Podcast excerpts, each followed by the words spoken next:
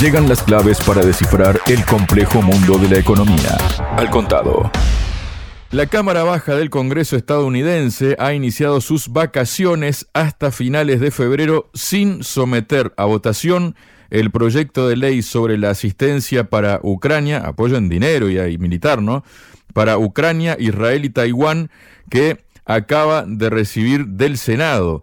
Para hablar sobre este asunto, estoy junto al analista internacional Fernando Moragón. Fernando, bienvenido a Radio Sputnik. ¿Cómo estás? Hola Javier, muy bien, gracias. Y bueno, como siempre, encantado de estar contigo y con tus oyentes. Muchísimas gracias, Fernando. Vamos a, ir un poquito hacia atrás, ¿no? Pero no tan lejos tampoco porque el Senado de Estados Unidos hace pocos días aprobó el proyecto de ley de 95 mil millones de dólares para esta asistencia a Ucrania, Israel y Taiwán y lo envió a la Cámara de Representantes. Sin embargo, los republicanos de la Cámara Baja ya manifestaron su oposición a la nueva reacción porque omite las disposiciones sobre la seguridad fronteriza al sur del país norteamericano en plena crisis migratoria, por lo cual ahora han iniciado sus vacaciones y hasta finales de febrero 28 más concretamente, no van a votar nada, ¿no?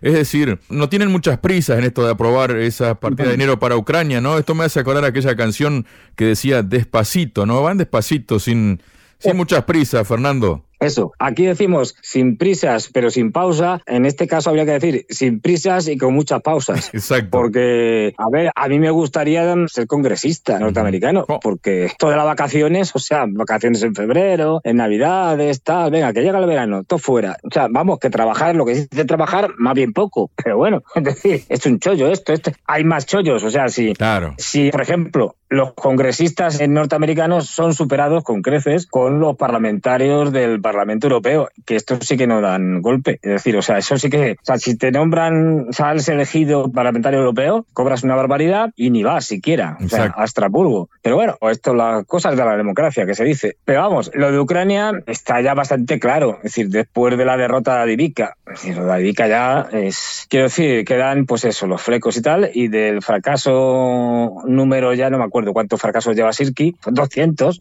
Hay quien dice, yo no sé, ¿eh? Javier, ¿qué opinas tú? Hay quien dice que como Sirki, el general Sirki, jefe actual del ejército ucraniano, tiene familia en Rusia, Vladimir creo que es, que en realidad es un quinta columnista, un infiltrado, un ah. espía de Grasimov, porque lo único que hace es perder batallas. Es decir, no sé tú qué opinas. Sí, el, asunto es que, claro, él, de hecho, él, nació en Rusia, ¿no? Él nació en Rusia, tuvo la nacionalidad rusa, él estuvo en la Unión Soviética y tal, y lo que pasa es que cuando la desaparición de la Unión Soviética, pues en ese momento estaba por Ucrania, pero el de Ucrania no, tiene nada. Bueno, sí, la esposa, creo, pero la segunda o algo así, una cosa de estas. Pero vamos, es decir, este hombre es el que hizo el desastre de Bakhmut el año pasado, es decir, primero no retirándose de una posición que era insostenible y luego, con lo cual supuso una carnicería de soldados ucranianos absurda y necesaria y luego el intento en la famosa ofensiva de primavera-verano, que aunque la ofensiva principal estaba dirigida en Zaporozhia, pero había una, digamos, secundaria, que era el retomar Bakhmut, según este buen hombre, cercándolo, es decir, atacando por los flancos y terminando por rodear todo Bakhmut y aislándola del resto de las tropas rusas y del territorio ruso. Bueno, pues fue un desastre, tan desastre que nada, simplemente conquistó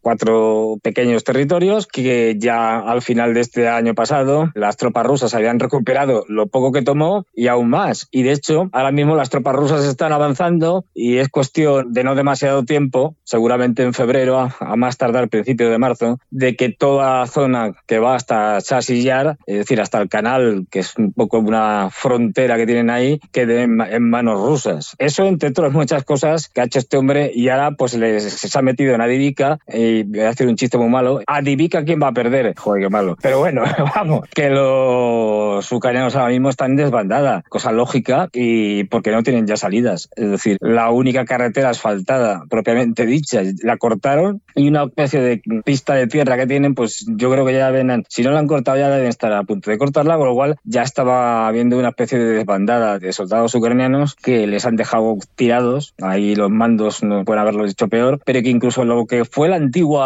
regimiento Azov, que fue prácticamente destruido en Azovstal, en Mariupol, pues bueno, luego se, con gente variopinta de diferentes lados se reconstruyó y ahora está siendo masacrado en un intento desesperado de, de sacar, como sea, al mayor número posible de ucranianos del embolsamiento en la práctica que tienen sometidos los rusos. Es decir, este Sirki no. Vamos, que creo que cuando le nombraron en el Kremlin empezaron a abrir botellas de champán. Que hombre, como militar no es muy bueno. De hecho, es conocido entre la tropa y demás como el general 200. Y este 200 es porque en los códigos que tienen militares, los ucranianos, para establecer diferentes categorías, ¿no? Por ejemplo, yo que sé, heridos, eh, tal, pues el código 200 como prefijo señala a los que han eh, fallecido, con lo cual a este le llaman general, general 200, porque es que hace unos destrozos de sus propias tropas, en fin, espectaculares. Y bueno, pues eso, entre esto y luego los demócratas que, claro, pues ya digo, cada vez quieren, están, están más asustados, están más nerviosos, están sacando cosas un poco absurdas, como lo del tema del famoso arma espacial que han lanzado los rusos, o que se supone que tienen los rusos y tal. En fin, para asustar un poco a la gente y... Y para que se apruebe el presupuesto, ¿no? También, ¿no? Para apurar la, aprobación del presupuesto, ¿no? Claro, y para asustar a la gente, que se apruebe el presupuesto y para desviar las malas noticias que vienen de otros lados y que la gente se entretenga con esto. Pero vamos, están que no saben cómo cerrar el tema de Ucrania, porque la administración demócrata ya ha sacado todo lo que podía sacar de réditos y lo que quieren es pasar página y dejar, digamos, el muerto, nunca mejor dicho, a los europeos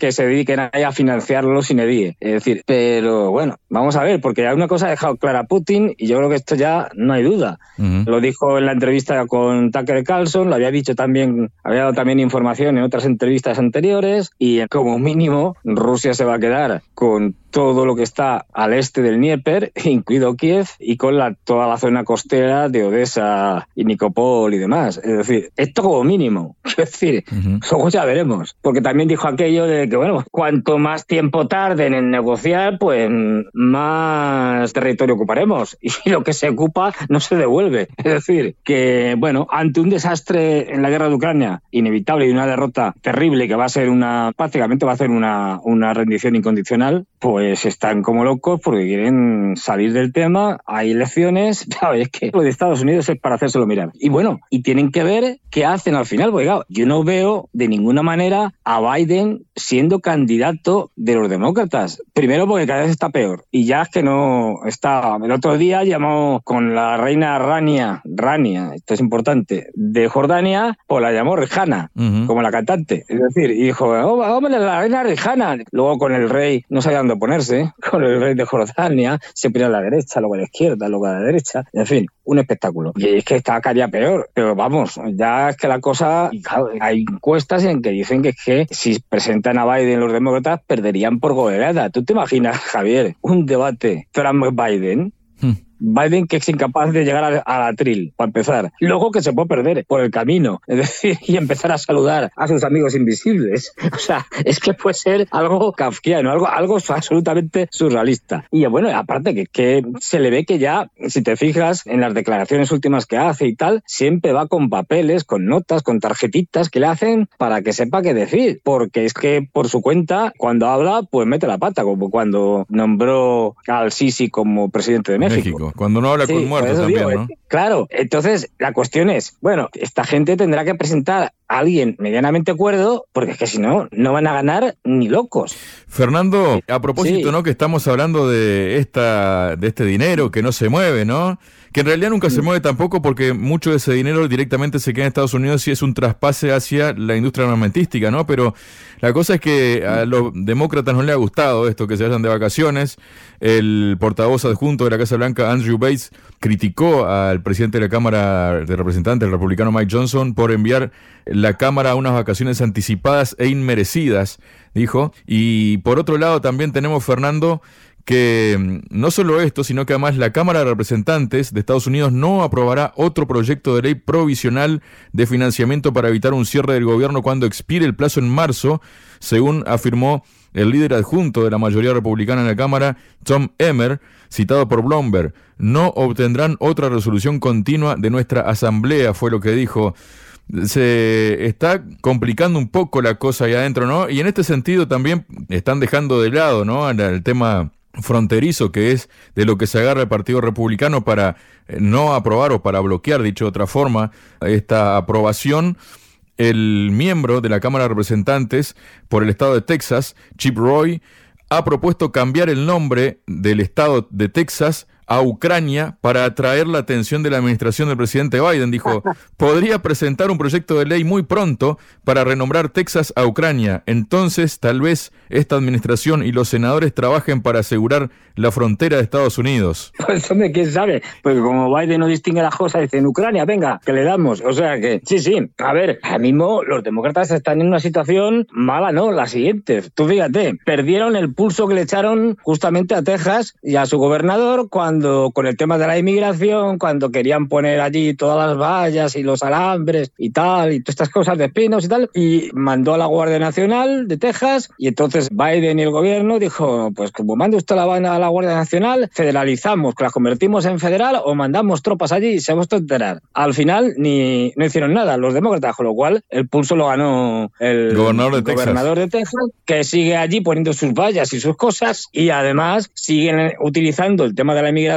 para atacar a los demócratas, que por el momento no han sabido defenderse de estos ataques con el tema de la inmigración. Pero es que le salen, ya digo, le salen problemas por todos los lados. Como bien señalabas, otro ataque es el tema de Ucrania, constante, diciendo, mire usted, que llevamos gastados aquí decenas de miles de dólares, de millones de dólares, tal, y de miles de millones, y esto es un pozo sin fondo, y los contribuyentes quieren saber qué resultados han tenido, y resulta que los resultados son pésimos. No, no. Entonces, ahí tienen otra herida sangrante con el tema de Ucrania, que no saben cómo parar esa sangría los demócratas y que los republicanos están aprovechando al máximo y que como bien dice, pues vamos, porque no pueden hacer vacaciones hasta agosto, que si no, de corrido, que las hacían, porque esto debilita a los ucranianos que no van a tener financiación suficiente y que tienen un cuadro ya terrible. Y finalmente, como también señalabas, es que al final, bueno, están machacando los republicanos a Biden. Bueno, pero de Biden ya digo, es que es una cosa tremenda, pero les están también reclamando, pues bueno, una atención mayor a los problemas internos, una geopolítica menos asertiva y el hecho de que están siempre anteponiendo China primero, es decir, no, pues si el enemigo es China, oiga, usted que no se entera. Y ya digo, y bueno, es decir, que no, no tienen, vamos, están cada vez peor. Y lo último que señalabas, lo de la no prolongación de la prórroga esta que hicieron de los presupuestos presupuestos eh, federales. Es decir,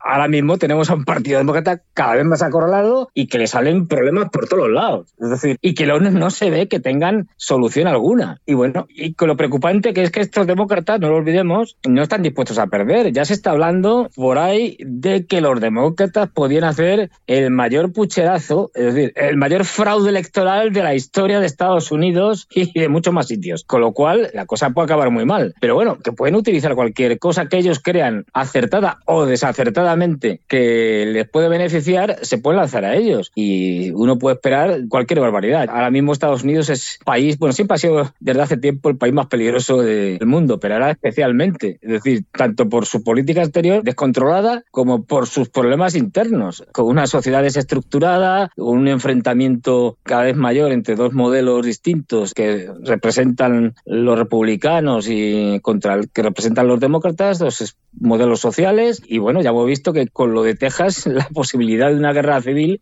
no es algo impensable. Así que, que esto, y estamos en febrero, quiero decir, que los problemas pueden aumentar exponencialmente en los próximos meses. Porque ya digo, es que Biden no se puede presentar, es decir, es, que no, no tiene, o sea, futuro, es decir, es, imposible. Claro, Kamala Harris ni te cuento. O se buscan por ahí a alguien más o menos decente, se, se habló mucho tiempo, yo no sé si al final de meter a Michelle Obama ahí como candidata, pero la situación va a ser cada vez más caótica. ya digo, es decir, es que, sí, es que a ver, eh, no, y luego, disculpame la interrupción, Fernando, hay reacciones también desde el Partido Republicano y en este sentido, la representante por Georgia, Marjorie Taylor Greene, que arremetió contra el secretario de Asuntos Exteriores del Reino Unido, David Cameron, quien fue el que propició el Brexit, ¿no?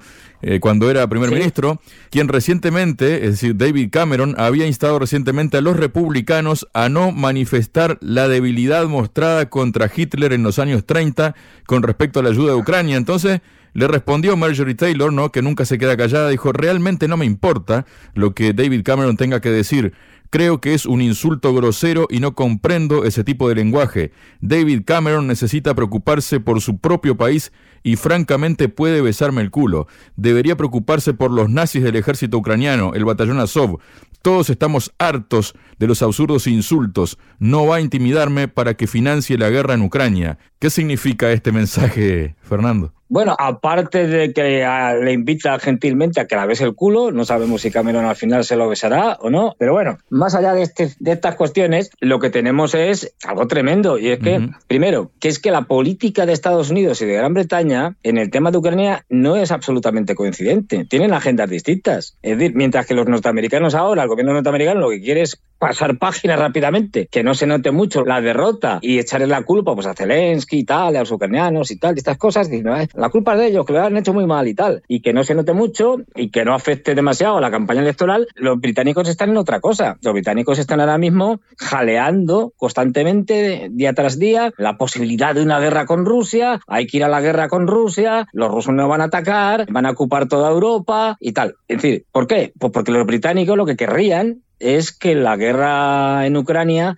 se expandiera fuera de Ucrania, por ejemplo, que fuera Moldavia o que implicara a los Bálticos, a Polonia o a Rumanía. Es decir, ¿y esto por qué? Porque hay ya una política exterior británica de cientos de años en la que para ellos siempre ha sido fundamental debilitar a las grandes potencias continentales de la época y en cada época. Y ahora mismo lo que quieren es triturar básicamente Europa y sobre todo Alemania, que está en caída libre y eso van a intentar aprovecharlo al máximo. Es decir, si por lo británico fuera que Europa quedara arrasada como la Segunda Guerra Mundial, les encantaría. Es decir, ellos ni se consideran europeos, o sea, además. Y su carácter de isla les permite, digamos, estar ahí un poco apartados, etcétera. Están provocando de todo. Ya sabemos que en Ucrania están operando el MI6 y tal, están por todos los lados. Odessa está lleno de británicos. Entonces, bueno, esto juegan a otra cosa. Y luego tenemos que, bueno, que es que encima los británicos, desde el punto de vista militar, vamos, son un cero a la izquierda. Es decir, el ejército británico, vamos, no es ni un pálido reflejo de lo que fue años A o en el siglo XIX, hasta el punto de que siguen haciendo el ridículo con el tema de los portaaviones. Tienen dos portaaviones de última generación recién hechos, recién fabricados, iban a mandar uno al Mar Rojo allí y tal, al estrecho de Bab el Mandeb para bombardear a los Houthis y estas cosas,